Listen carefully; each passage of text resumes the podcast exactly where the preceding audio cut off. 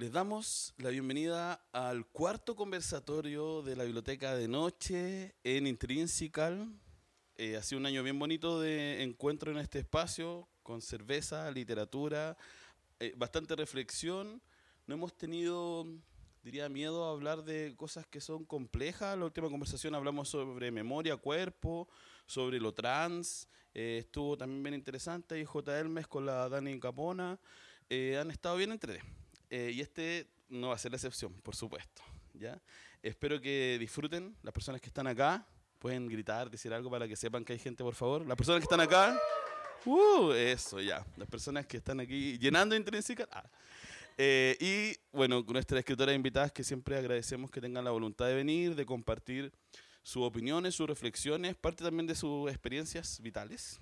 Eh, así que, bueno, como ya sabrán, soy Sebastián Santander, uno de los locutores de este podcast, y esperamos que disfruten la conversación. ¿ya? Ahora, yo tengo, ya, si ya me han escuchado más de una vez, ya saben que, cuál es mi primera pregunta. ¿ya? Y mi primera pregunta es más que nada una invitación a que se presenten, a que cuenten quiénes son, a qué se dedican y sus obsesiones actuales. Y pueden, ha pasado, la Josefina González en el primero dijo, no quiero responder eso, respondió lo que quiso, pueden hacerlo. Ya este espacio es para eso. No sé quién quiere partir de ustedes dos. Digan su nombre, por favor, también al inicio. Bueno, eh, darle las gracias a todos quienes están acá. Em, mi nombre es Paulina Molina, soy poeta, escribo poesía, eh, oriunda del Valle de la Concagua. No sé si conocen el Valle de la Concagua, han escuchado el Valle de la Concagua. ¿Sí? Perfecto. Soy de San Felipe específicamente. Eh, me gusta presentarme desde ahí porque también lo que hago, lo que escribo o todo aquello que intento visibilizar tiene que ver con la literatura de provincias, em, de, sectores que son más bien em, eh, invisibilizados tal vez por las grandes capitales. Por eso estoy súper contenta también de estar acá. Es la primera vez que estoy en Santiago, debo decir. Así que... Em, bueno, soy psicóloga de profesión también, me dedico a la psicología comunitaria. Em, me gusta mucho trabajar con la memoria, con los relatos de los barrios, de, de las poblaciones y a eso estoy dándole mucho énfasis también. Y creo que mi obsesión presente, eh, actual, porque creo que también paso por diferentes periodos como de obsesiones, es el K-Pop. caí ahí, caí en el K-pop. Eh, así que, bueno, está presente acá mi pololo y sabe que estoy muy pegada con las Blackpink. Eh, porque las encuentro increíbles, no, no, puedo creer que sean tan, tan, tan talentosas, como que bailan, cantan, lo hacen todo bien.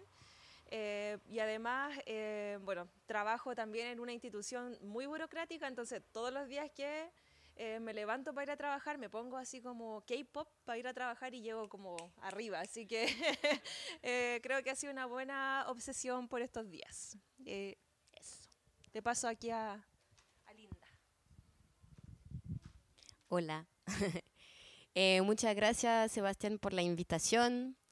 yo me llamo Linda Meptush y me angustia mucho esa primera pregunta que hiciste, Sebastián. porque mm, me angustia porque como que siento que es difícil a veces como que uno se tiene que mm, como presentar con una cosa que hace y en el fondo a veces, o sea, ahora si me pregunta y eso digo como una enredadera de cosas distintas que hace que, que nutren cada una de las cosas que hago. Porque yo vengo del teatro, más que mm, antes que todo, yo creo. Y mm, claro, soy actúo, soy actriz, pero sobre todo me dedico, o sea, lo que más, a lo que más me dedico es como la dirección actoral, la dirección de teatro.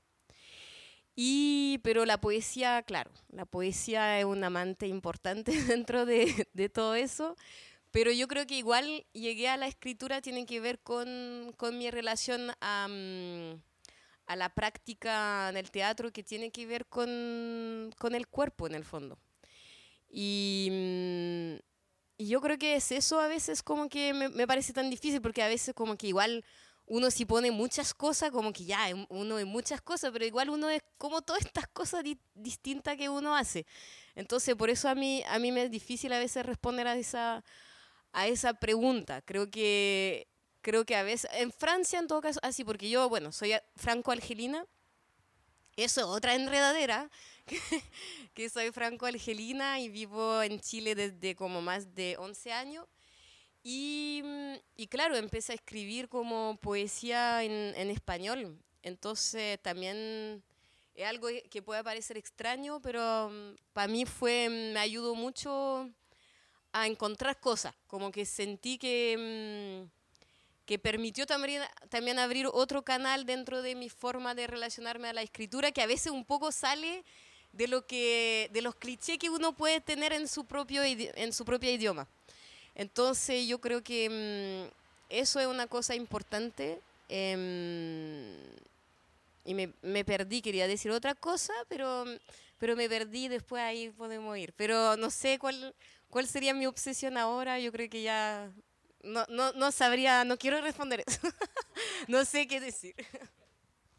Gracias, Linda, claro. Bueno, solo van a dejarnos con la gran sospecha de qué es lo que obsesiona a Linda, pero es válido no compartirlo también.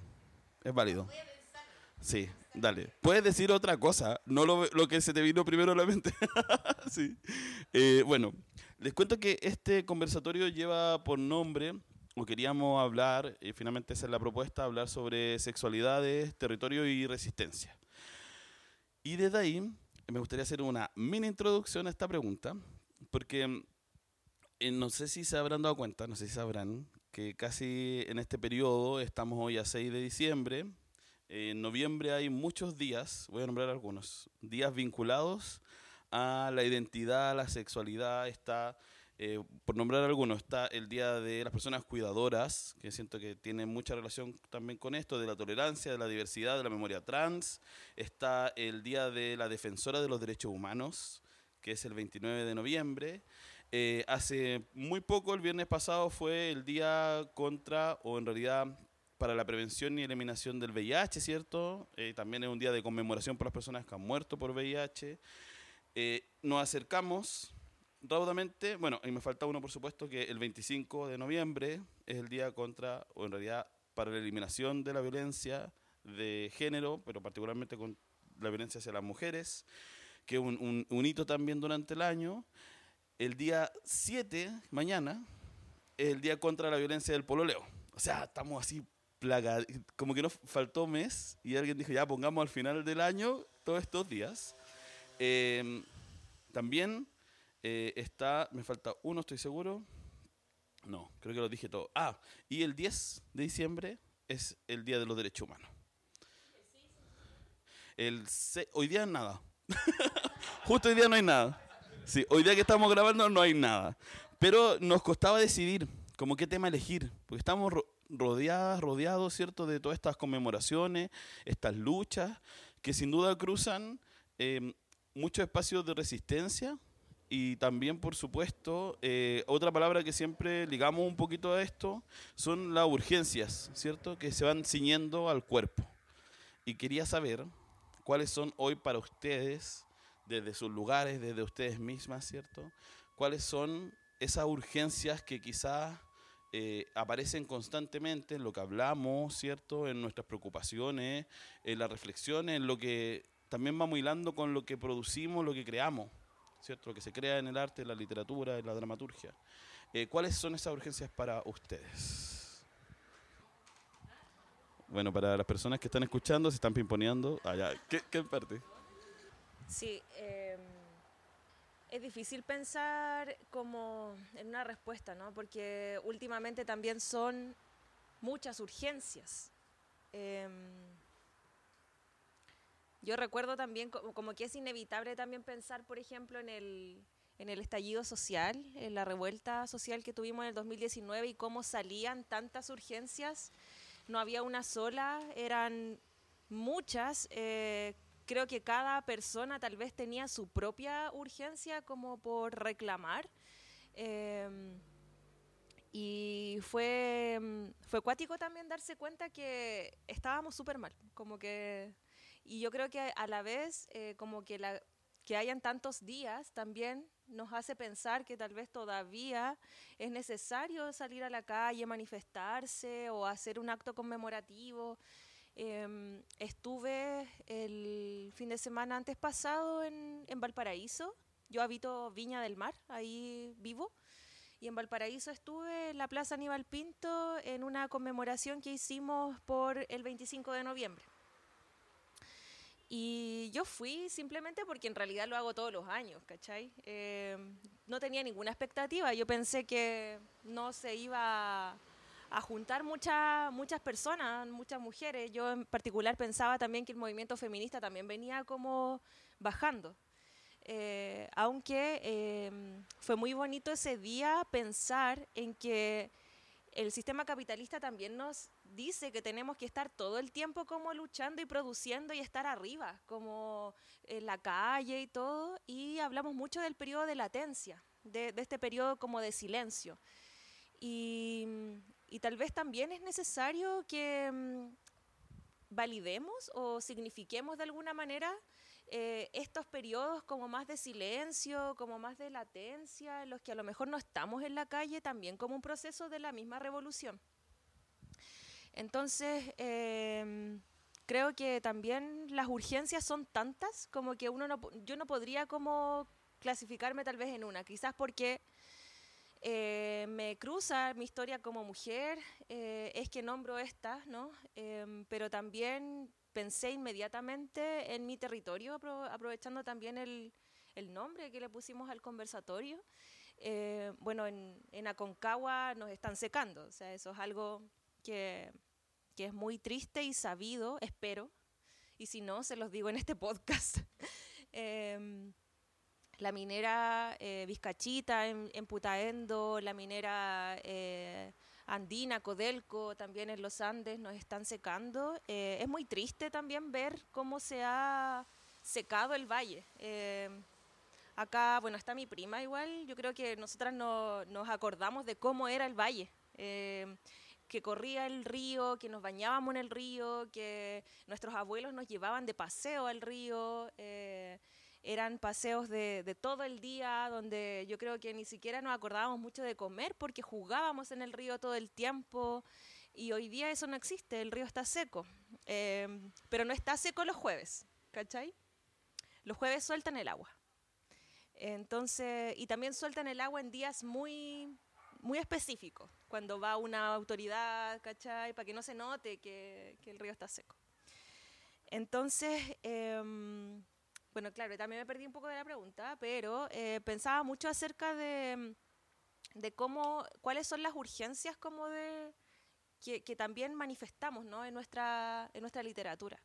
Al menos eh, mi eh, intención de poder de crear también tiene que ver con eso, con poder eh, por medio de la poesía decir las cosas que están pasando. Eh, en particular, los poemas que escribo tienen que ver con, tienen un tinte feminista y a la vez también muy contestatario y naturalista, porque quiero despertar esa memoria también, también de las personas, como de alguna manera despertar la memoria que tenemos eh, de esos paisajes, eh, pero también transmitírselo a las generaciones que ya vienen y que a lo mejor no van a conocer ese río. Eh, entonces eh, es súper importante para mí eso y definirme también como desde ahí, desde el territorio que habito, que he habitado como toda mi vida. Eh, y bueno, eso, en realidad, sí. Solo una nota de lo que decías, que igual el agua y el cuerpo tienen una relación también súper importante. Se supone que somos 70% agua, entonces claramente cuando pensamos de cuerpo a veces pensamos en todas estas conmemoraciones, pero hay muchas otras formas en donde finalmente el cuerpo se expone al mundo que vivimos. Entonces, muy, muy bonito lo que también nos contabas de esa lucha también que uno puede exponer a través de la poesía, que es cotidiana también. Gracias. A mí me gustó mucho lo que dijiste, Paulina.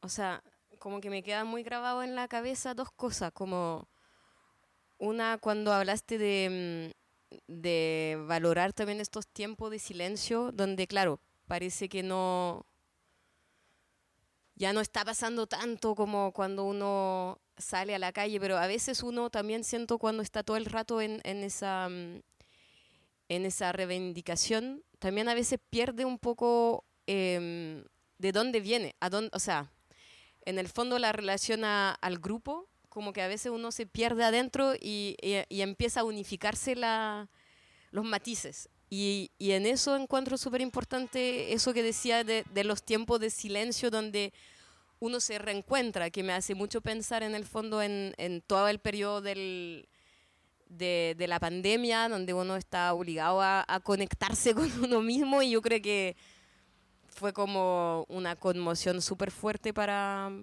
para cada uno de nosotros, como también para conectarse con su propio territorio, como, como ser, así como... Y también eso me hace pensar en, en, o sea, en lo que decía ahí también sobre, mm, que me pareció muy, muy bello, como, como tu relación a, a- a- al agua dentro de tu tierra, em, y cómo eso te marca, como yo, yo pensaba, bueno, en, en mi libro como que escribo, siento que también atravieso distinto territorio porque también hay algo también que está em, cortado también de alguna manera. O sea, em, porque mi papá llegó a los 20 años de Argelia, o sea, dejó su tierra, toda mi familia está en Argelia.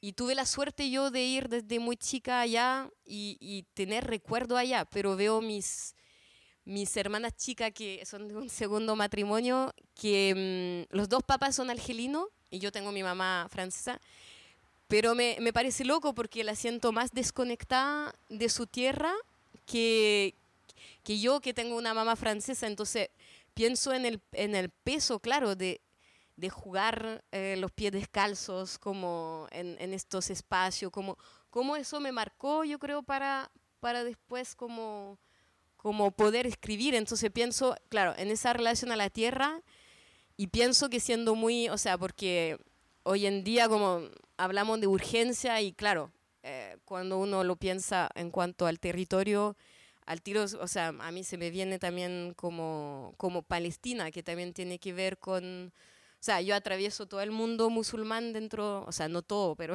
algunas cosas. Entonces, em, pero siempre me es difícil saber de dónde hablar, porque yo no soy palestina, como no me quiero apropiar de algo como que no, no, pero sí, es claro que, que, que hay una, como esa relación a la tierra, como que te, te borran, te borran no solamente una relación a una tierra, te borran una historia, te borran una memoria, em, un acceso al agua, no sé, como cosas básicas que, que siento que, que es importante no, no, no, no negarlo, como no, y, y, y volver a darle un lugar también desde, desde nosotros, como no, no tanto, o sea, en el fondo a todos no puede pasar así de un día a otro, em, nos pasa de alguna manera. Entonces, eso, eso cuando pienso urgencia como... Gracias, Paulina. Gracias, Linda. Bueno, les recuerdo que es un conversatorio, así que si les aparece alguna inquietud, algo que quieran decir, que quieran comentar, pueden hacerlo, levantar la mano y tratamos de acercar el micrófono. Ya, cable no es tan largo. ¿sí? ¿Quieres decir algo? ¿No? ¿No? Ah, ya, ya. Eh, bueno, antes de seguir con, con este hilo, ¿cierto? Que abrimos esta conversación, me gustaría, porque ambas nombraron su, escritura, entonces me gustaría que llegáramos ahí a ese lugar.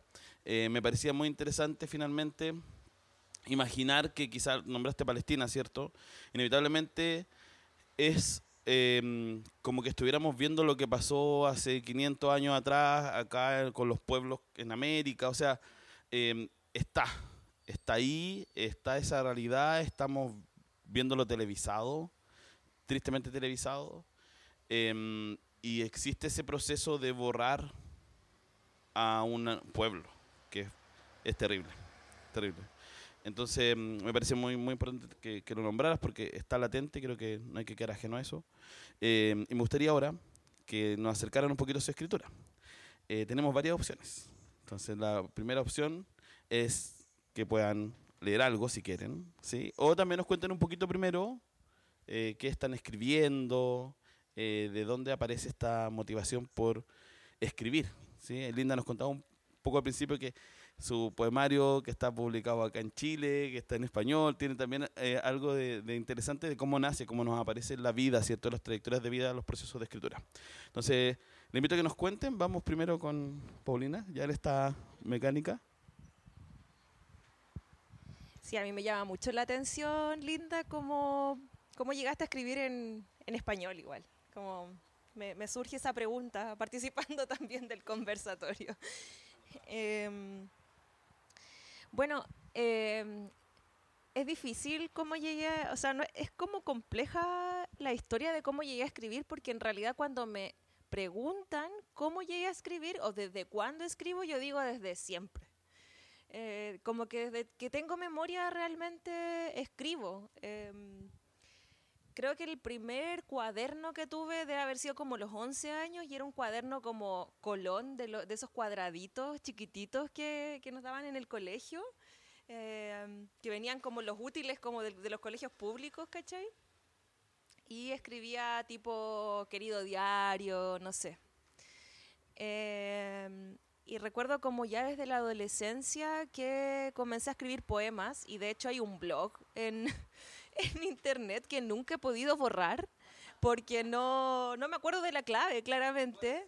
No, estáis loco, no, no lo voy a decir. Me da un cringe horrible. Me da mucho cringe. Eh, porque como esos amores como intensos de adolescente, como de que, bueno, pero bueno, también abrazo a esa niña que escribía poesía y se atrevía también a, a subirla. Eh, y cuando eh, eh, comencé a estudiar psicología, eh, siento que, que, la academia me robó mucho eh, de la creatividad. Me tocaba estar estudiando una carrera que no es tan humanista tal como se cree. Eh, la psicología es bastante científica, bueno, es una ciencia social, pero es bastante científica, es bastante ligada también al modelo biomédico, entonces me tocó estudiar también harto acerca de eso y por lo menos los tres primeros años eh, tenía que estar leyendo eso y ya no estaba leyendo los libros que yo quería. Eh, me pasaba mucho que la creatividad también bajó. Eh, sin embargo, en un proceso terapéutico eh, descubrí que nunca dejé de escribir tampoco. Como que en, lo, en, los cuadernos que tenía en la universidad también de repente escribía algo así. Como habían resistencias, digo. Como grietas. A mí me gusta nombrarlo así, como grietas en, en esta historia dominante como de, del ser psicóloga. Entonces yo pensé que era más o menos como una anécdota de mi vida el hecho de que escribí poesía en la adolescencia y sin embargo seguía escribiendo como en cuadernos, diarios, etc. Y cuando eh, ya estaba un poco más grande, tenía alrededor como de 26 años, un día le leí un poema a un amigo y me dijo, oye, ¿sabes qué? Es súper bueno, como que, como que se emocionó el amigo. Entonces yo dije, ya, voy a, voy a publicarlo en Instagram. Y la gente le gustó. Entonces empecé a, a publicar. Y así fue como he llegado como a, publicar. Bueno, el año pasado eh, publicamos junto a la editorial Casa de Barro, una, una editorial pequeña que autogestiva también del Valle de la Concagua, eh, la primera antología de mujeres del Valle de la Concagua. Eh, en el Valle de la Concagua existían antologías, pero siempre de hombres. Y una mujer como que parezca pa, así como con, con como que hay una mujer para cumplir un poquito, ¿cachai? Como, bueno, y disidencias completamente invisibilizadas.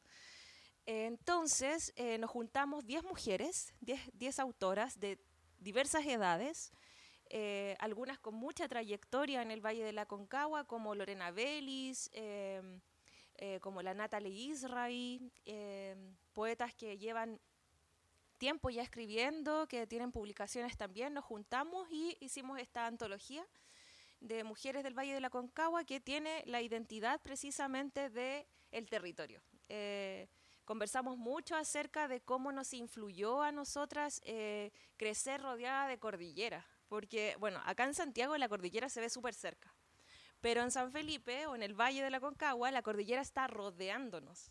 Entonces éramos más o menos como un hoyo de cerros en el que habitamos eh, durante mucho tiempo. Yo creo que hasta por lo menos el 2009, 2010 estuvimos, em, estuvimos eh, desconectados también. Eh, no, no fue hasta que se popularizó más el Messenger, etcétera, como que pudimos estar más conectados con el mundo, pero em, en San Felipe el clima es súper hostil, eh, hace mucho calor, hace mucho frío y no hay términos medios, entonces eh, para carretear tiene que ser siempre dentro de las casas.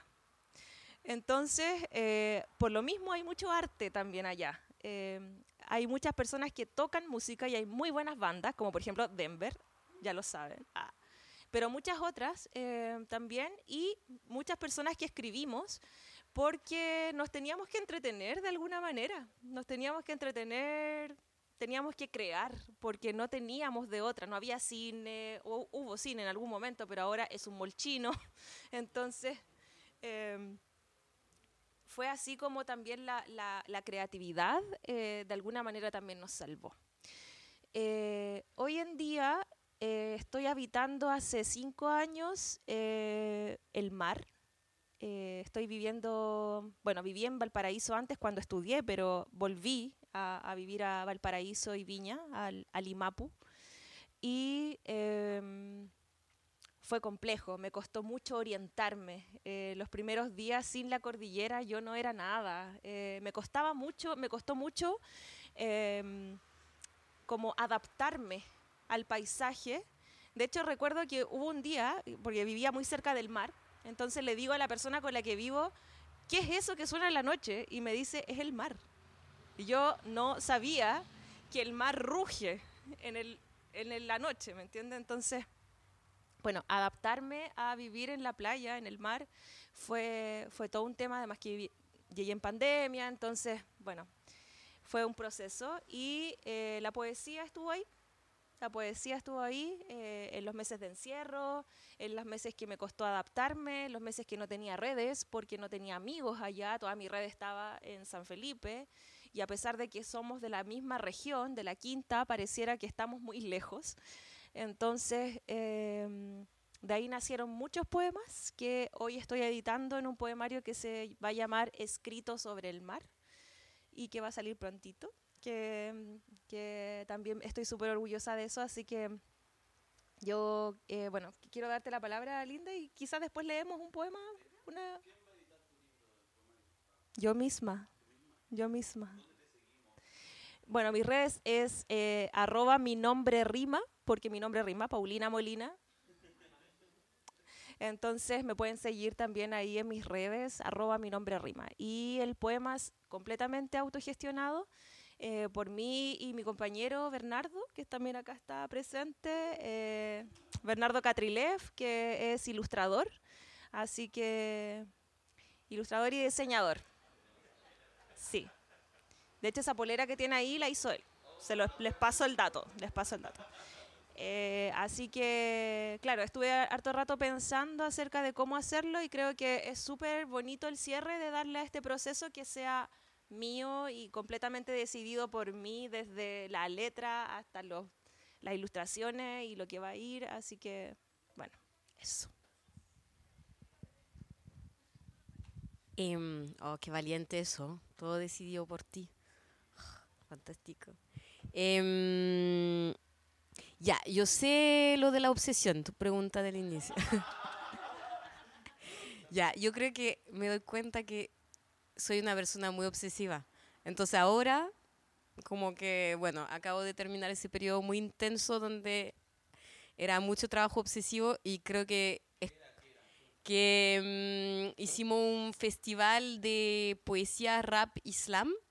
Ahí, de hecho, en, en un territorio eh, particular que fue el barrio Brasil, Balmaceda, Yungay, eh, Concha y Toro y en Quinta Normal que duró un mes y fue, fue muy intenso, fue mucha obsesión también ahí, venía de... Entonces un poco ahora diría que es no obsesionarme, ahora necesito un tiempo de ocio, como de para dejar espacio como que me hace resonar como lo que decíais del silencio, porque siento que a veces uno está tan como lleno de información, de cosas que hacer, que está en, en, en la máquina. Entonces no, un poco es eso, como no estar obsesiva con algo para dejar espacio también adentro. Logré responder. Em, y cómo llegué a la poesía, yo creo que, em, bueno, yo también tuve como mi tiempo de adolescente donde para mí como la clase más importante era literatura, donde ahí sí como que era como lo único importante para mí cuando había que escribir poemas y quemaba los bordes y todo eso. Eh, era como así. Lo, y, y, desde ahí sí siempre tenía como, como una relación entre la poesía y el rap. Cuando chica escuchaba mucho, mucho rap. Entonces de ahí venía como, como esa, esa mezcla. Pero nunca en mi vida pensé, o sea, después dejé de escribir yo. Eh, después dejé de escribir, estudié ciencia política, nada que ver, y sentí como que también estuve como secada totalmente por un tiempo. Y después sí, o sea, el teatro eso sí siempre estuvo como presente y era, em, es como mi obsesión, como que siempre, no, siempre ha sido claro que quería hacer eso. Y yo creo, o sea, estuve mucho tiempo en una compañía también donde vivía en Italia y éramos puro extranjero, o sea, hice mi escuela de teatro también en Chile. Entonces también tengo una relación al, a, a, la creatividad que también tiene que ver con eso. Y después cuando estaba en esa compañía en Italia, ahí hablábamos una mezcla, una sopa de idioma y trabajábamos con mucha gente distinta. Entonces, de alguna manera también es una liberación, como, como no, claro, tener que actuar en, en ese idioma que no es el tuyo, como como que, no, como que un poco se rompió la barrera de, de, lo correcto, de, ah, no, no puedo, como de la vergüenza. Entonces yo creo que eso, también era muy vinculado, yo trabajaba mucho en español, entonces creo que eso nunca se cortó desde mi 20, no sé, 23 años, como que he estado en un hilo como casi más relacionado con el, con el español de alguna manera. Y... Mmm, el español chileno, de hecho. sí, eh, muy, como realmente, como muy, muy influencia, como en ese sentido. Y. Mm, ah, ya. ¿Y cómo llegué a escribir este? No, eh, entonces ya, yo no pensaba nunca que iba a escribir un libro de poesía.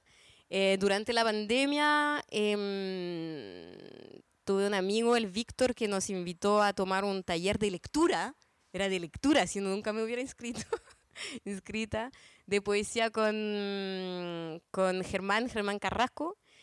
Y, y ahí, como después de la, del tercer, de la tercera clase, que fue un engaño, como que ya no, no nos dijo, ya, y ahora mándenme sus escritos. Dije, ah, no, pero era una clase de, de lectura. Engañada, no, no puedo hacerlo. Pero después fue muy entretenido porque nos empezaba a hablar de los endecasílabos, como yo no entendía nada, porque había que, había que poner acento y era acento distinto y yo apenas en, ni pronunciaba bien el acento en español, entonces era como, ¿qué? Pero después empezó a ser como un juego realmente muy entretenido, como también una matemática. Y ahí sí que me obsesioné, como que ya me acostaba, ya no me acostaba, como que era realmente una obsesión muy bacán, también porque no había presión de lograr nada. Yo creo que eso me, me ayudó mucho, como nunca hubiera pensado como, no era como en el fin de publicar un libro, sino que era hablar de un territorio del cual como, que tiene que ver como con algo que quería hacer en el teatro en un solo, pero que nunca logré, que tenía que ver con, con la mujer, con con el Islam, con la relación al cuerpo, con la relación a, al velo, como también más bien un espacio de preguntas que una reivindicación o algo como... Y eso como que sentí que la escritura y la poesía me permitió este espacio, como de realmente como abrir preguntas, como decir una cosa y después decir lo opuesto, y como estar como en una meditación. Y, y lo que fue muy bacán también era que como era un taller, como conversábamos mucho, entonces como que se mostraban cosas, se intercambiaban, había, como que creo que necesitaba mucho ese espacio de soledad para hablar de este tema, pero también me ayudaba mucho tener un, un ojo como mm, constantemente como comentario de, de otras personas. Estoy como súper agradecida de, de todos mis compañeros y compañeras que estuvieran en, en ese taller, como que de verdad fue un, como dos años de taller, como que en verdad mucho, mucho tiempo también de escritura, de conversar. Y, mm, y eso yo creo que el español ha sido como una protección, porque a veces como, yo no sé, yo no sé si podría, no, no sé si me atrevería a que mi familia leyera mis textos. Entonces como que también el idioma como que protege.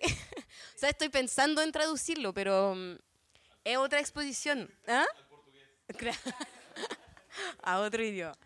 Pero sí, y mi libro habla como de, mm, de distintos países como mm, que tienen que ver con la cultura musulmana, que a veces siento que hay mucho como amalgama entre el Islam, em, el radicalismo, em, el terrorismo, como que no, en el fondo es volver también al, al texto, al Corán y ver cómo, cuál era el rol de la mujer en este espacio y en verdad ver cómo también se ha, mm, se ha torcido también, como todo, como todas las cosas, como que no, no era así también, en- aún, y, y normalmente una cosa como que tiene que ver con un, un periodo, etcétera, etcétera. Pero ya, ya hablé mucho, entonces como que quiero volver a pasar el micrófono. Bueno, gracias por contarnos sobre su escritura. Ahora me gustaría saber, para que nos organicemos un poquito, les voy a pedir, si quieren, ya esto debo decir, estaba preparado igual, ya que lean un poquito. Sí, ya sí estaba un poco preparado. Eh, no sé si alguien de las personas que está acá quiera preguntar algo, decir algo, algo que les aparezca después de lo que han escuchado. ¿No? Ya pueden pensarlo mientras. Sí, si quieren, no es obligación. Em, bueno, yo dejar algunas cosas que, que han dicho que me parece importante que además queden, porque eh, la Paulina nos contaba al inicio como esta idea de la lucha como exigencia, como también como una existencia de la lucha como algo productivo que absorbe de nuevo el capitalismo y esta idea de que hay que producir en la lucha igual, como si no estamos luchando, entonces en realidad no estamos siendo activistas de nada, no nos preocupan las cosas, como que es fuerte igual eso. Em, me parecía muy interesante que Linda tomara la idea del silencio como también un espacio importante y propio, como también creo que le hace harto falta al mundo eso, ¿no? Como que todo el mundo está dispuesto y dispuesta a escribir, a, a comentar, a enojarse, al que le salga lo que sea por los dedos, ¿cierto? Y da lo mismo si lo pensaron o no. También aparecía esta idea de las resistencias escriturales. Eh, también Paulina dijo la frase como la, la creatividad nos salvó, ¿cierto? Y eh, también eh, Linda nos arrojó una frase muy bonita sobre escritura, que era estar como en una meditación. Como escribir poesía es como estar en una meditación encuentro que es tremenda frase, Linda. Así que muchas gracias. Eh, ahora les voy a pedir que lean, ¿ya? Para que quede este registro. Em, yo no sé, duda. ¿Le molesta mucho el ruido de afuera? ¿Lo cerramos? Porque no, no queda la grabación, ¿no? Ya, no, no queda, no, era por si no Ya. Vamos entonces con quién. Ya, yo creo que quizás Linda, ¿no? Porque ta- le ha tocado a Paulina todo el rato partir, ya. Así que Linda, te toca a ti, busca ahí algo. Lo que tú quieras, lee un par.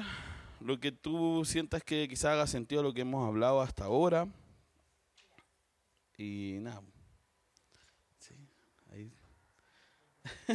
Están aquí pidiendo ya.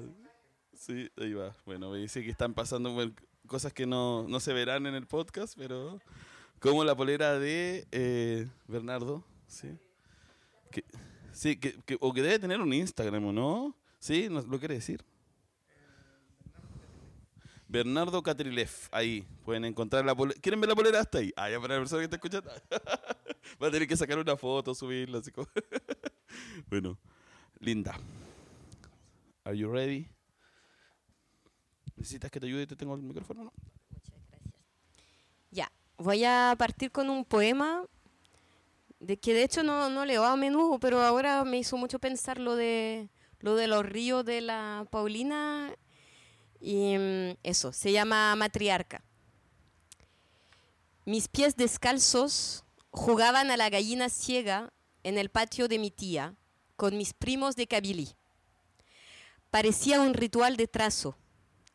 Los pies saltaban inocentes en los charcos de sangre.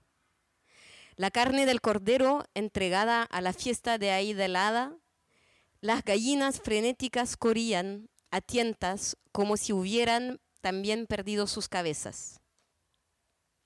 Recuerdo la voz de mi tía, que ascendió en medio de un nimbo de moscas, mientras preparaba el animal sacrificado. Ya me quedé con el enemigo de por vida. Se reía bajo el calor agrio de la cocina. La cabeza que no puedes cortar, bésala. Otro se llama Landai 1, tulipanes en el desierto. Alimanias llaman a su poesía. Tiene aguijón. Las mujeres recitan en clandestinidad, leen en voz baja sus estrofas por las líneas telefónicas de sus casas entre las montañas. Algunas en la ciudad se juntan a leer con la fachada de talleres de costura. Landai. Dos versos escupidos y bocas que los repiten hasta que las sílabas compartidas pierden su autoría no propagan veneno, destilan con el calor de su métrica los principios volatiles de su cuerpo que se les prohíbe habitar. Murmuran, somos tulipanes en el desierto que se mueren antes de abrirse. Los versos susurrados por las poetas afganas son cuchillos que ellas clavan en sus corazones, porque prefieren inmolarse con deseos que pudrirse conformes. Hay uno, em, trato de, a ver. Ya, sincronía. 4 AM. A. Abandona el calor de su esposa. B.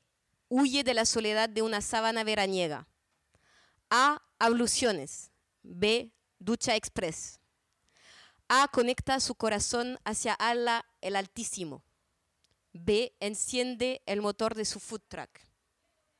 Los pollos giran lento en el asador mientras el rosario musulmán acelera entre los dedos del orante.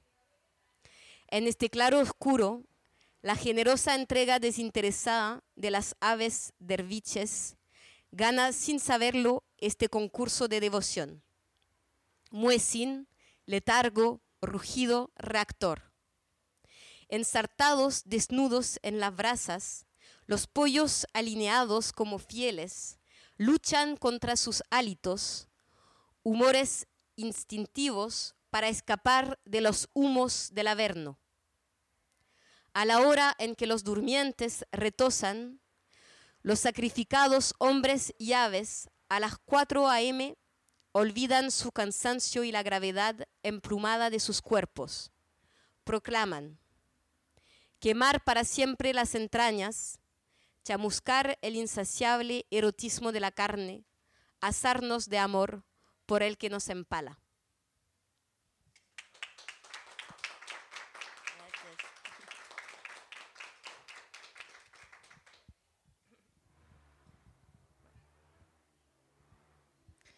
Bueno, este poema se llama Renuncio.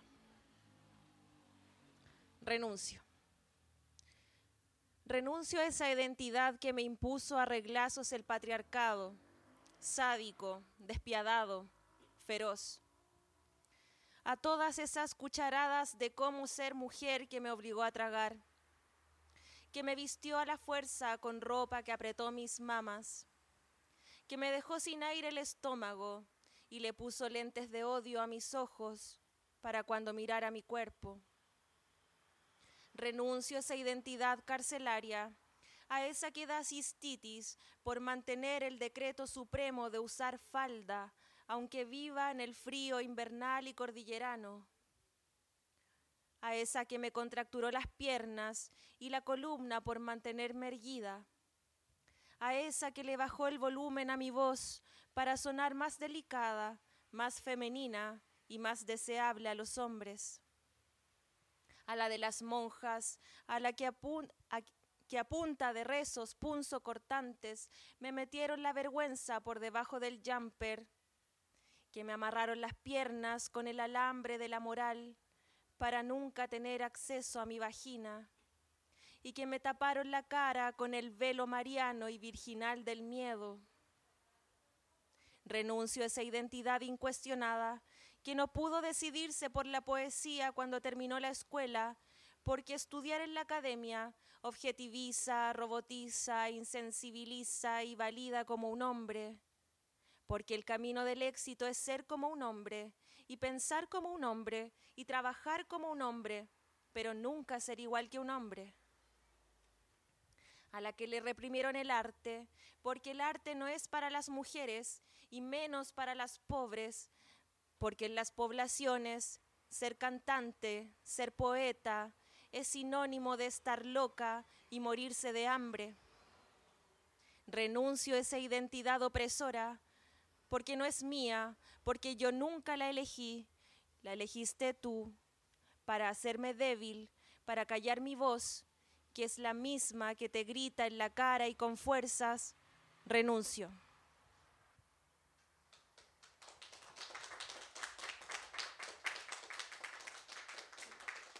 Gracias. El siguiente se llama Oda a la Soledad. Amo la soledad. Solo ese primer verso bastaría para hacerle una oda. Sin embargo, lo repito para desarrollarlo. Amo la soledad. Cuando la habito, es cuando más siento que cuido y amo la afinidad, relación, vínculo conmigo. Disfruto de mi tiempo creativo. Juego, bailo, lloro, grito, Hago, deshago, ordeno, desordeno, me muevo, me detengo, me detengo y descanso. Y ese es el momento perfecto para expulsar de forma radical la culpa capitalista de mi tiempo de ocio. En la soledad, escucho las conversaciones de mis pensamientos, interesantes, por cierto, desafiantes, algunas son tan disparatadas que me río en voz alta y ¿qué importa? Observo los movimientos caleidoscópicos de mis emociones. Qué belleza de formas y colores. No hay palabra que lo represente. O sí, poesía. Todo de mí tiene asidero en la soledad sobre todo los encarcelados, demonios, horrores, monstruosidades, vergüenzas, deseos, todos son libres de ser, porque la mejor parte es cuando se va la ayuda moral. ¿Y por qué hay seres que dicen que les da miedo estar soles? ¿Tan terrible es estar un rato consigo mismos? ¿Cómo no disfrutar de ese momento único en donde no hay nadie? Qué miedo.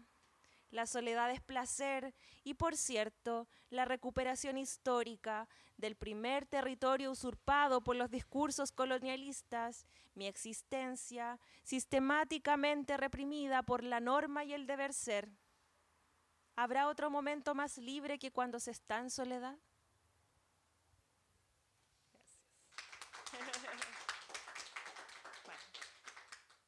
Y el último, que va a estar en el, en el poemario, un adelanto aquí, ah, eh, se llama Tengo un muerto en el mar.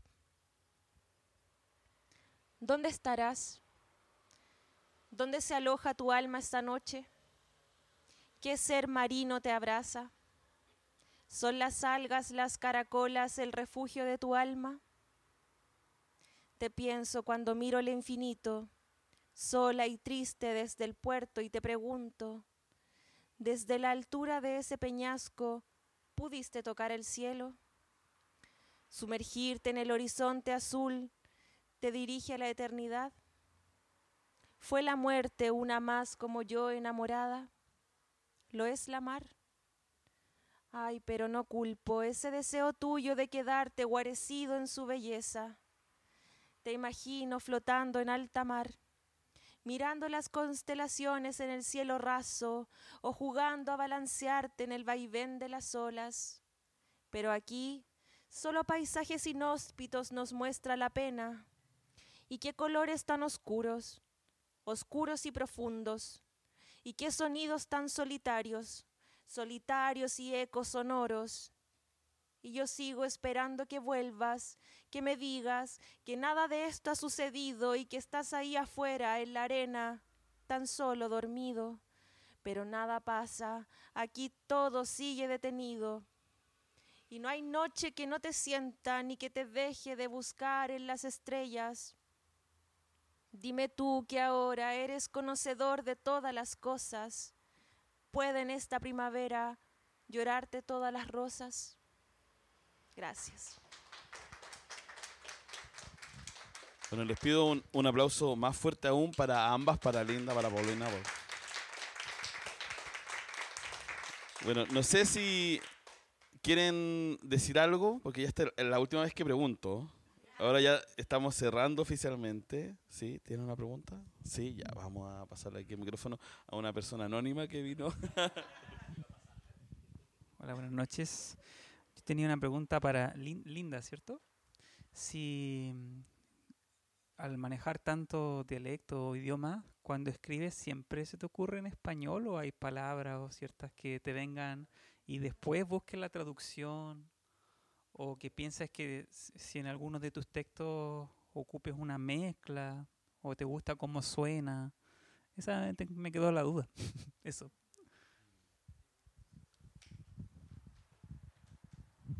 Em, gracias por la pregunta. Em, yo creo que es una mezcla y creo que depende, depende en qué, en qué estoy, como en qué texto es, como hay texto del poemario que empecé en francés, por ejemplo.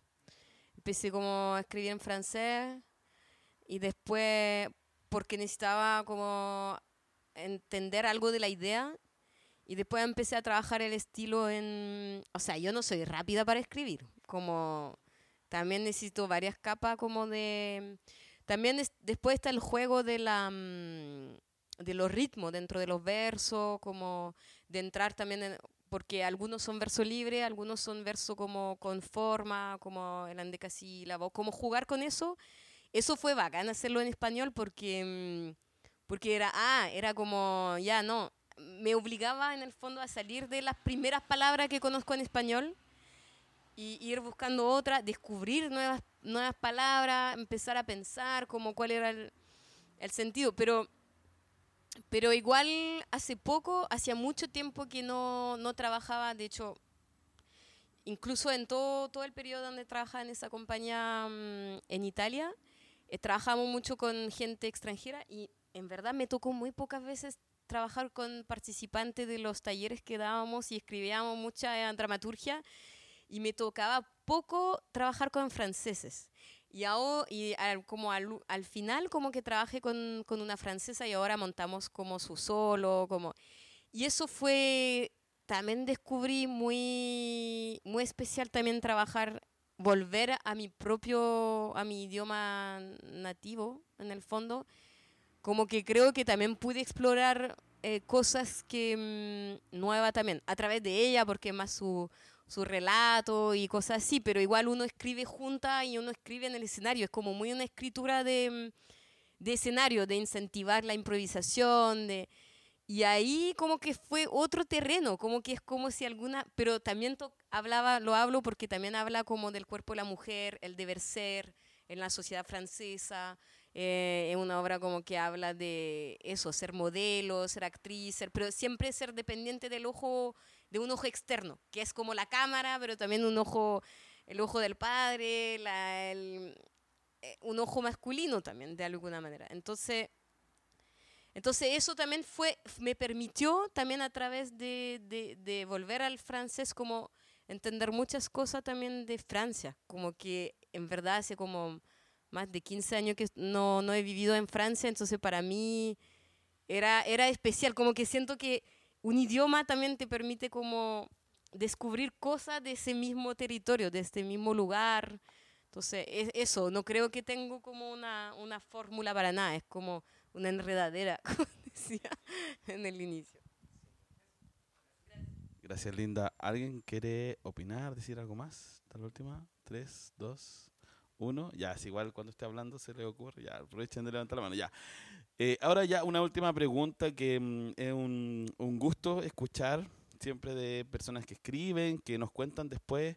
O en realidad nos, nos contaron parte de su escritura, de su vida. Entonces, saber en esta misma línea, ¿cierto?, de la pregunta inicial, si hay algún libro, algún texto que crean que es, es urgente que se lea, que ustedes le digan a alguien como, por favor, este libro tienes que leerlo, como que les pasó cuando lo leyeron, puede ser de un tema cualquiera, no necesariamente de un tema de los de ah, hoy, ¿cierto? Que ustedes sientan que hay una urgencia de que aparezca mucho más. ¿Sí? Mientras le dan una vuelta, ah, vamos a ir a comerciales, no mentira. sí. Eh, pueden ahí imaginar uno o dos los que les aparezcan y también pueden explicarnos por qué no quieren responder. Ah, también puede ser una siempre una opción. Sí. Sí. Yo pensé al tiro como, bueno, yo estoy participando en un club de lectura de Bibliotank, eh, que es el club contra el fascismo.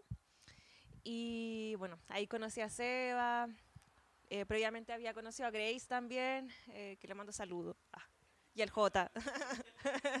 Em, entonces, eh, bueno, gracias a este club he conocido libros muy bacanes, muy bacanes. De hecho, quiero decirlo, y no como una especie de, de publicidad, aunque sí, pero mm, de verdad leemos lecturas muy buenas. Y pensé al tiro en un libro que leímos en el club, que fue mm, Klaus y Lucas. Yo siento como que me voló la cabeza, como que todavía no puedo procesarlo muy bien. Y mm, de hecho, mm, salió este, esta semana, subieron el, el capítulo. Y mm, como que lo volví a escuchar y me de nuevo como que quedé ahí. Eh, Klaus y, Lu- y Lucas es un libro de una autora, eh, ¿de qué nacionalidad es? Austrohúngara. Agota Christoph. Y es un libro que, eh, eh, bueno, está narrado desde la perspectiva de dos niños. Eh, y dos, son dos niños que habitan la guerra. Entonces, eh, es muy cuático el cómo la perspectiva de estos niños eh, se va narrando en, en el libro. Cómo eh, ellos eh, viven la guerra de una manera muy eh, cruda igual. Eh, hay escenas muy crudas, pero eh, en particular eh, es muy bonita la narración.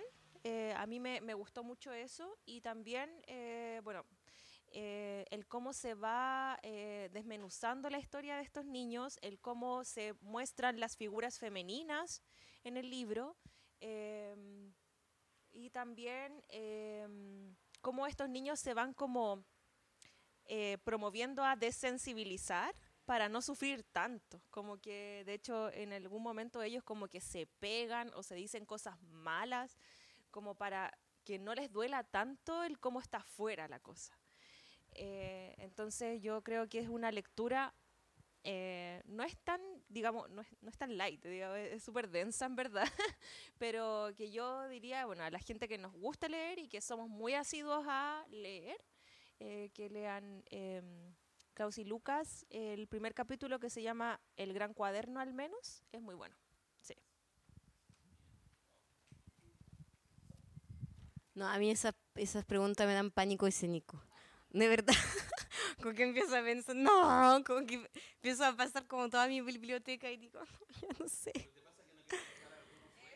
No, como que no sé, como que de pronto hay que como casi decir como su libro, como así. No, no sé, pero no, o sea, se me vino una en la mente un porque hay muchos, digo, hay muchos que siento que que de verdad eh, siento que no, no sería quien soy sin haberlo leído, siento que son como mis compañeros, mis compañeras como de, de camino, entonces, pero a veces son cosas personales, entonces como que no sé si en verdad es como tienen que leer eso, a veces también siento que soy un bicho raro, que le gustan cosas así muy...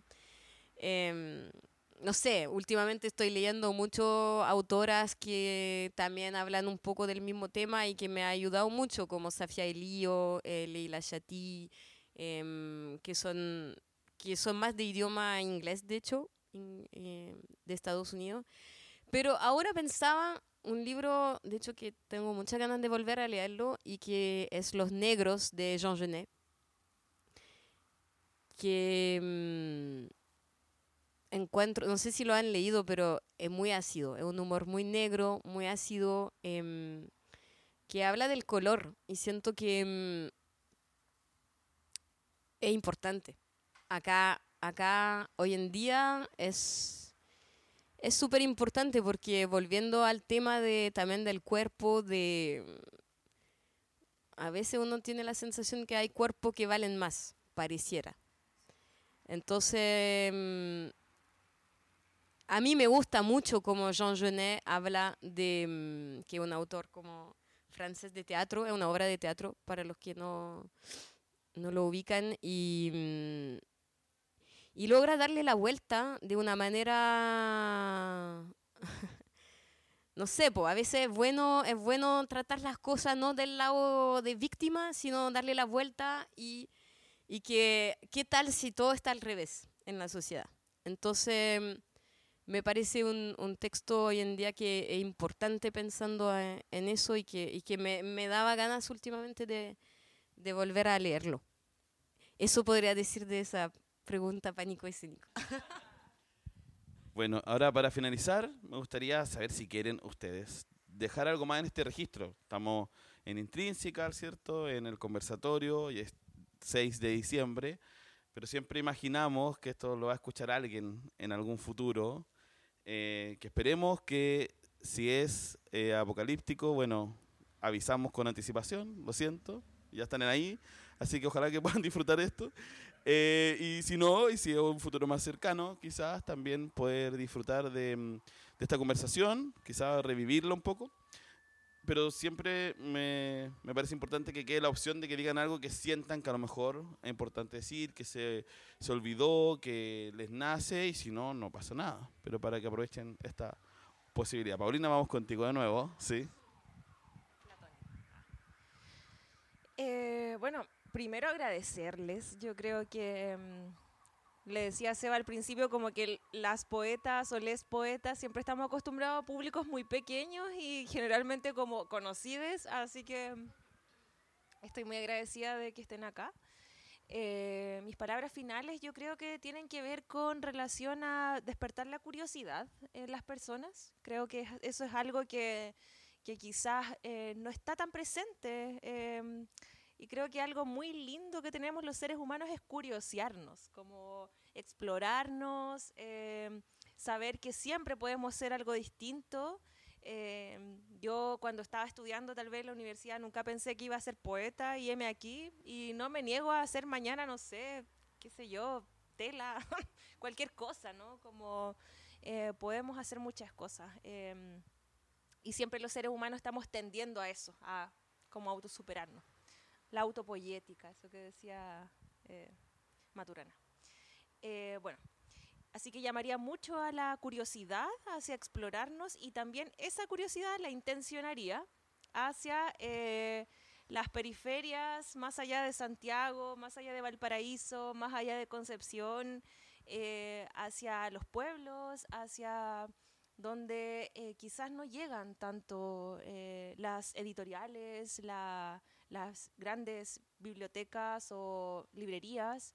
Em, llamaría mucho a mm, cuando vayamos a las ferias, tal vez eh, va a ser pronto, no sé, o ya fue la, la furia ir a, las, a, las, a los stands de las editoriales pequeñas, en donde hayan eh, escritores o escritoras que, que no conozcan, eh, porque hay mucho que ver ahí, yo creo. Em, creo que hay, que hay que salir un poco de, de, los autores o autoras que ya conocemos y que venden mucho y que son bacanes y que nos han, han inspirado también muchísimo.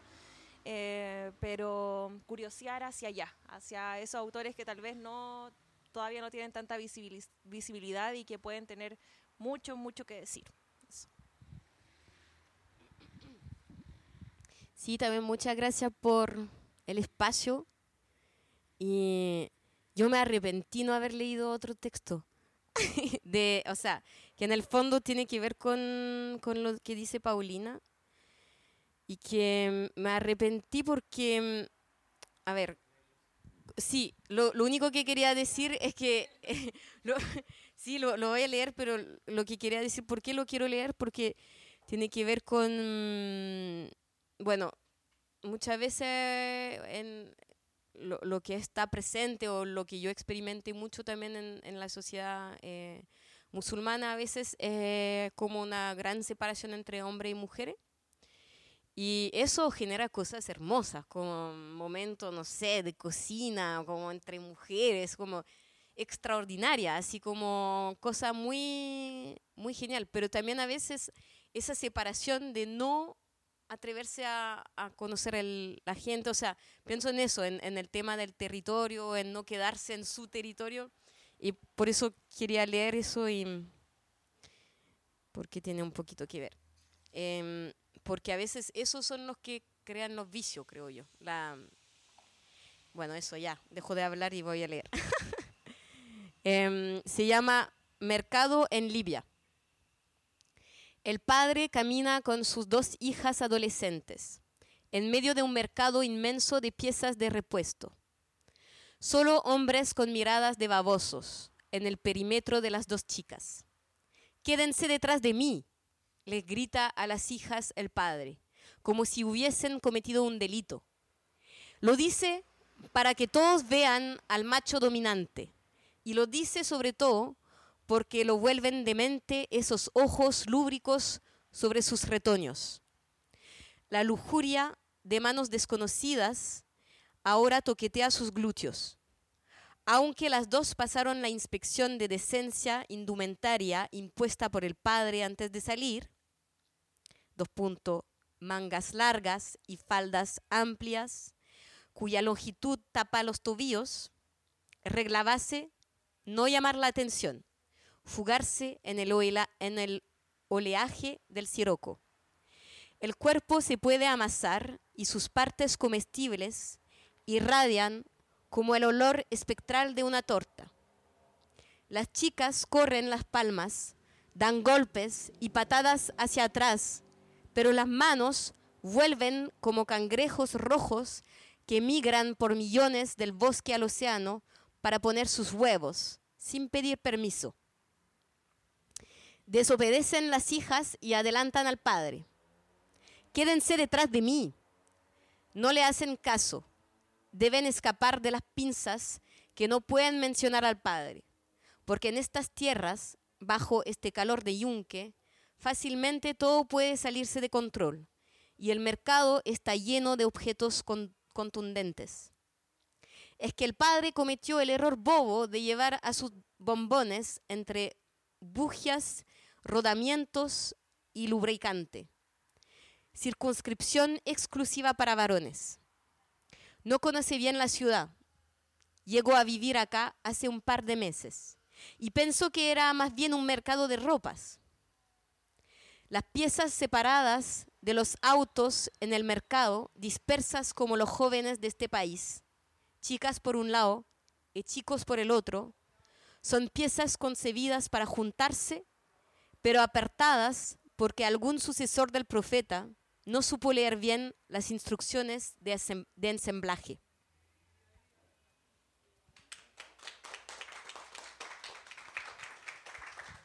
Bueno, y con esto cerramos la cuarta, el cuarto capítulo de conversatorios de la Biblioteca de Noche aquí en Intrinsical. Un aplauso más grande, por favor. Uh, gracias.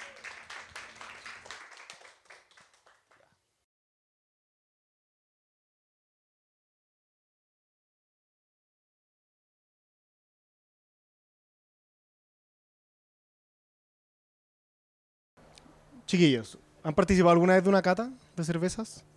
¿Los cabros de acá sí? Un par de veces. Ah, no, pero es una chela nueva, así que entretenido. ¿Ustedes, chiquillos, ¿alguna, ¿alguien ha hecho chela? ¿Les gusta la chela? Por lo menos, sí, ya. ¿A ti, amigo? Más o menos. El de la coca. Ah. Ya. eh, hoy día, bueno, ¿por qué hacemos esto? La idea es un poco que sea un lubricante para lo que viene, un lubricante social, para que puedan, para que puedan hablar de sexualidad y resistencia como corresponde. Eh, y cada vez que hacemos esta biblioteca de noche, en este podcast que va a quedar grabado, la idea es probar una chela antes y de alguna manera que sea como la introducción a la conversación que viene. Cada vez que lo hacemos, lo hacemos con una cerveza nueva. eh, y la gracia de esta cerveza es que va a tener, tiene un ingrediente protagonista diferente. Eh, la producción de cerveza tiene cuatro ingredientes que son los básicos, que es agua, malta, lúpulo y levadura. Y en el caso de esta cerveza, el protagonista es el lúpulo. Eh, estos cuatro ingredientes, la idea cuando uno los prueba o, cuando uno los, entre comillas, evalúa, que es lo que vamos a estar tratando de hacer hoy día y lo que yo los voy a guiar, eh, es pensar cómo lo estoy sintiendo, cómo lo estoy sintiendo respecto como al aroma, al sabor, visualmente cómo se ve, pero no solo eso, sino que además las sensaciones que me está provocando, eh, si es chispeante, si es seca, si es astringente, etcétera, etcétera, etcétera. Y en el caso de esta chela, eh, es una American Pale Ale. ¿Qué le sienten a la cerveza? ¿Cómo la ven visualmente? ¿Qué podrían describirme de esta cerveza? Yo no les voy a decir nada, quiero que ustedes me cuenten. Nosotros tenemos receptores dentro de nuestra nariz y boca, pero cada uno de estos receptores son diferentes de persona en persona. Probablemente algunos somos más sensibles que otros a ciertos aromas, a ciertos sabores. Entonces, cualquier respuesta que me digan o cualquier cosa que estén sintiendo está correcta. Yo después los voy a tratar de guiar más o menos como para dónde va esta cerveza, pero va a estar correcto en verdad. ¿Cómo la ven? Ya, levemente tur bruma. Ya, levemente turbia, ¿o no? No es como una cerveza así cristalina como la que uno está acostumbrado de supermercado. Hay algo como de turbidez. Ya, ¿qué más? ¿Qué más podrían decir? Aroma, ¿qué le sienten en aroma? Tiene espuma, tiene espuma y se mantiene la espuma. Ya, aroma dulce. Antes de pasar al sabor. Hola, amigo. Sí. Justo está tu cervecita aquí esperando. Ya, pero antes, antes de eso, antes de eso, guarda, guarda, el, guarda el- la idea y guarda la idea de sabor también. En aroma, el amigo dijo, huele dulce. Ya. Teóricamente, en verdad, uno no puede oler el dulce. Entonces, hagámosle doble clic al dulce. Lo que hace el cerebro, se supone, que te da un recuerdo de algo que fue dulce. Por ejemplo, huele a durazno, tú sabes que el durazno es dulce, y decir cómo huele dulce. Ya. ¿Dulce a qué? A frutas, a flores, a pasteles, a panadería, a galleta, como ¿a qué dulzor te, te recuerda más?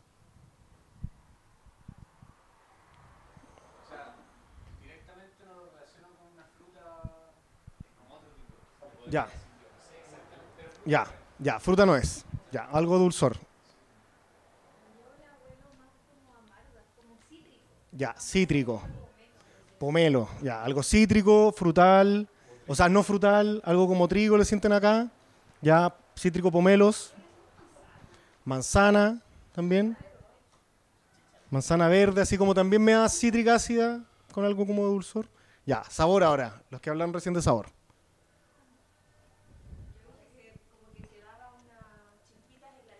Ya, queda como chispeante. Se siente gasificada. Dijeron amarga o no? Amarga, ya, la sienten amarga. ¿Qué tan amarga? Así como si. Más que, más que lo común que estamos acostumbrados, más que una Becker, menos que una Becker. Menos que una pi. Ah, para que no quiera.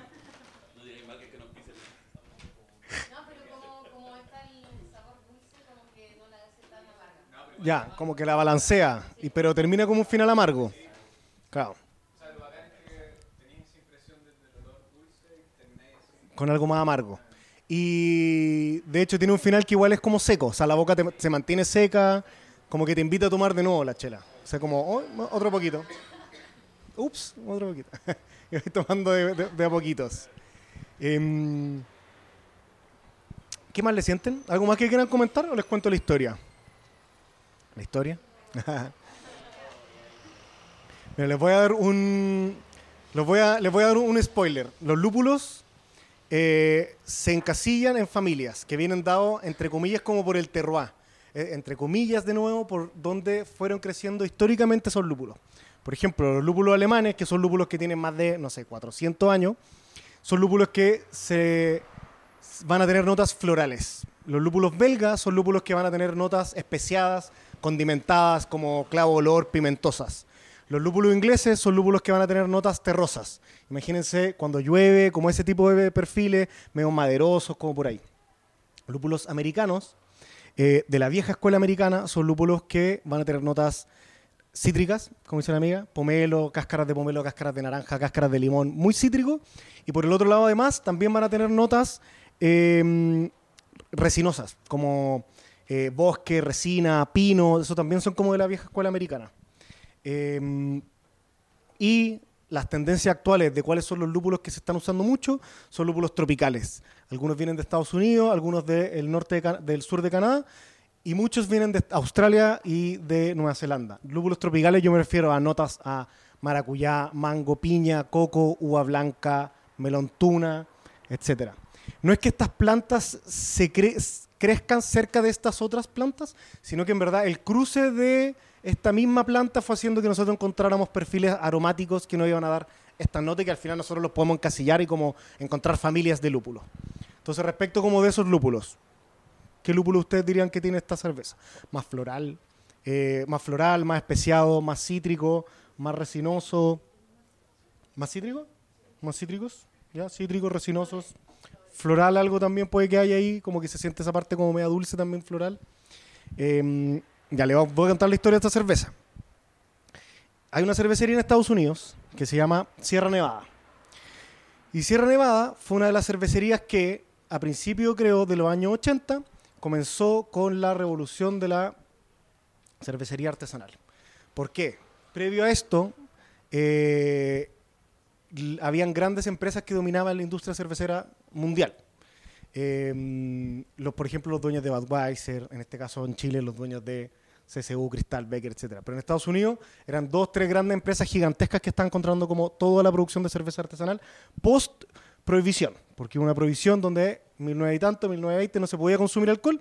Post de eso ya empezó levemente como a volver la revolución artesanal de la cerveza, pero fue a fines de los 70 eh, donde Sierra Nevada eh, agarró cierta cantidad de lúpulos, que eran lúpulos americanos, en este caso un lúpulo clásico que se llama Cascade, eh, que era un lúpulo muy eh, eficiente para la producción, pero que se usaba poco en la industria como gigante, entonces era como un lúpulo, entre comillas, medio barato que, existía, pero que no se usaba bien. Y ellos empezaron a darle una vuelta de cómo podían usar este lúpulo de una manera mucho más eficiente y sacaron una cerveza que se llamaba Sierra Nevada Pale Ale. Eh, y que de alguna manera es la cerveza icónica que revolucionó la industria de la cerveza artesanal porque agarraron estos lúpulos americanos y se los echaron en grandes cantidades. O sea, no era como ya hay que echarle tantos gramos, no, no, no, echémosle todo lo que tengamos y chao. Y, eso fue al final lo que empezó a cambiar a lo que uno estaba acostumbrado eh, a tomar. Cada vez que ustedes escuchen que algo es American algo, por ejemplo, existen Stout y existen las American Stout, eh, que es la que se está tomando el SEA, eh, pero tenéis todos los estilos. Estilos de trigo, American, estilos, etcétera, etcétera, etcétera. Cada vez que ustedes escuchen que un estilo de cerveza viene con el American antes, significa que la carga de lúpulo es mucho más intensa de la que el estilo base, de la que es el estilo base.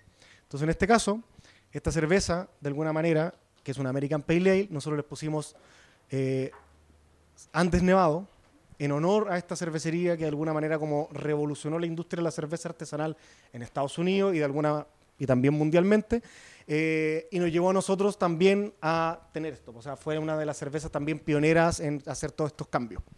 Eh, la American Pale Ale es una cerveza que tiene harta tomabilidad, menos de 6 grados generalmente, esta tiene 5, pero mucha carga en el lúpulo. Entonces, de estos de estos cuatro ingredientes que yo les mencionaba, que es el agua, la malta, la levadura y el lúpulo, en esta cerveza el lúpulo es el protagonista, indiscutido. O sea, en aroma, en sabores, todo lo que nosotros conversamos, todo lo que nosotros conversamos recién viene del lúpulo. El amargor viene del lúpulo, las notas cítricas vienen del lúpulo, más o menos las notas florales vienen del lúpulo, eh, lo que sentimos en sabor viene todo del lúpulo, pero se mantiene los otros ingredientes como protagonistas, que también es interesante que ustedes lo, tengan en cuenta cuando evalúen o cuando tomen alguna cerveza. Obviamente no en se están tomando cualquier chela, igual fome estar pensando todo el rato en chela. Pero cuando se compra una chela más cara, una chela más rica, o, se van a comprar un chop en algún bar, eh, piensen eso. ¿Cómo son estos, cómo estos ingredientes o estas cuatro aristas están trabajando en conjunto? ¿Cuál de estos cuatro es el protagonista? Y cómo los otros protagonistas, entre comillas, secundarios, están haciéndole el soporte a este protagonista como principal. Eh, porque por lo menos lo que nosotros buscamos cuando nosotros hacemos chela, eh, como producto, en verdad es un producto balanceado. Eh, nos, nos interesa que cuando en el proceso de consumo, independientemente de la chela que estemos tomando, encontremos capas dentro de lo que estamos tomando. Que el aroma sea diferente al sabor, que el sabor me entregue algo, que me dé que sea chispeante, que sea seca, y después la vuelvo a oler y huelo otra cosa. Eh, creemos que los productos que son unidimensionales son fomes. Eh, si yo huelo mango, sabe a mango, o por ejemplo cervezas que son con chocolate. Huele chocolate, sabe chocolate, pero tiene alcohol y listo, es como chocolate, no hay nada más. En verdad es fome, lo hace muy unidimensional, no me despierta nada. Lo que nosotros buscamos en verdad son capas, ir encontrándonos, ah, encontrándonos en la cerveza, porque... ah, eh. No, pero ir encontrando estas capas que también probablemente las sutilezas y esos como detallitos que independientemente que fue una chela que te la tomaste en cinco minutos, algo te está también mostrando, algo te está como entregando y no es algo que tiene un sabor como tomarse una Bills. Fome. Te tomáis una, no te tomáis dos, tres Bills, porque no pasa eso. Em, eso, po. esa era la Andes Nevado, Pale Ale, cerveza ya icónica de esto, al Seba le gusta mucho, de Intrinsical. Arroba. Así que ahora los dejamos invitados. No, esto sale al final, así que no vamos a poder hacer nada. Muchas gracias. Gracias, Claudio. Vale. Bueno, ahora les vamos a pedir a nuestra escritora invitadas que pasen acá.